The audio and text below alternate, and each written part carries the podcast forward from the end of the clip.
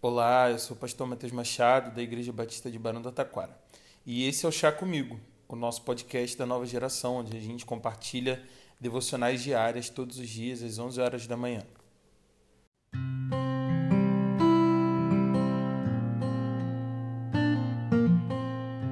Provérbios 14, no versículo 25, nos diz o seguinte: A testemunha que fala a verdade salva vidas, mas a testemunha falsa é enganosa.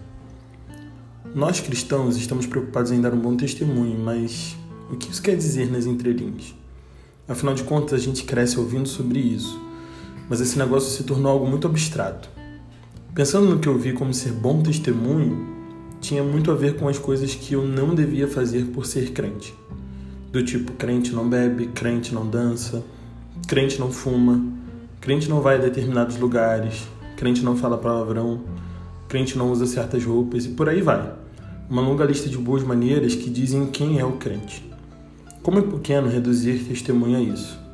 Quando alguém é testemunha de um crime ou de um acontecimento e essa pessoa é chamada a depor num tribunal, perante o juiz, a função dessa pessoa é contar sobre o que viu e ouviu naquela circunstância.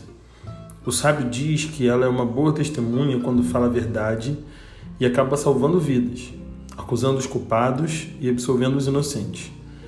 Mas quando essa testemunha se vende e não se preocupa com a verdade, ela pode causar o oposto, a própria morte.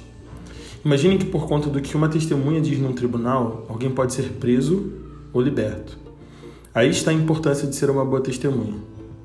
Daí, acredito que dar bom testemunho tem a ver com ter uma vida coerente com a verdade pela qual você vive agora.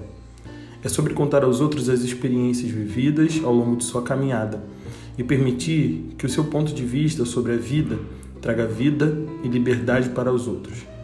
Por isso, a maneira como a gente vive, o modo como praticamos a nossa fé e as atitudes que tomamos, diz muito sobre quem nós somos.